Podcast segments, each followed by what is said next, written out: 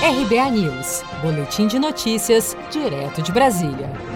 Desde o início da pandemia de Covid-19, com a ausência de turistas ou mesmo de frequentadores locais a bares, restaurantes, além de hotéis, pousadas, agências de viagens e serviços de transportes, cultura e lazer, cerca de 50 mil estabelecimentos turísticos tiveram de fechar as portas de março a agosto deste ano. Os dados são da Confederação Nacional do Comércio de Bens, Serviços e Turismo, CNC. O número representa a extinção de 16,7% dos estabelecimentos turísticos do país. Foram 39.700 bares e restaurantes, 5.400 hotéis, pousadas e similares, além de pelo menos 1.700 empresas de transporte rodoviário que encerraram as suas atividades desde o início da pandemia.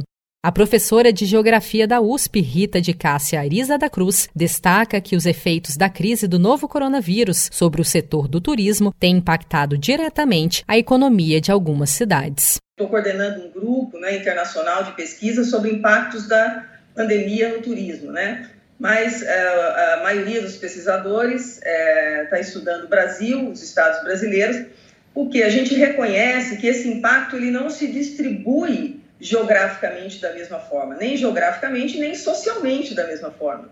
Né? Há localidades no mundo e no Brasil que têm uma dependência né, econômica do turismo muito maior, o que, por exemplo, não se aplica a uma cidade como São Paulo.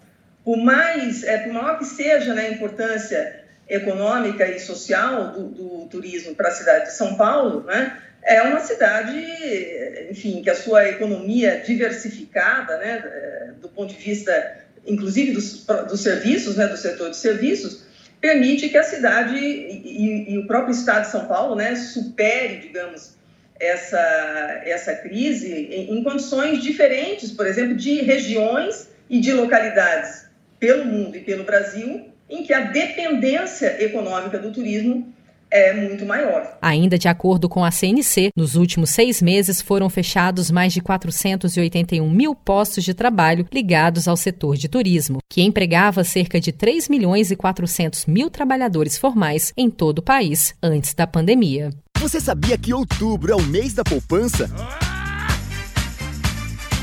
E o Cicred celebra esse mês especial com um sorteio de meio milhão de reais da promoção Poupar e Ganhar Sem Parar. A cada 100 reais depositados, você recebe um número da sorte para concorrer. Procure sua agência e participe. Com produção de Felipe Andrade, de Brasília, Daniele Vaz.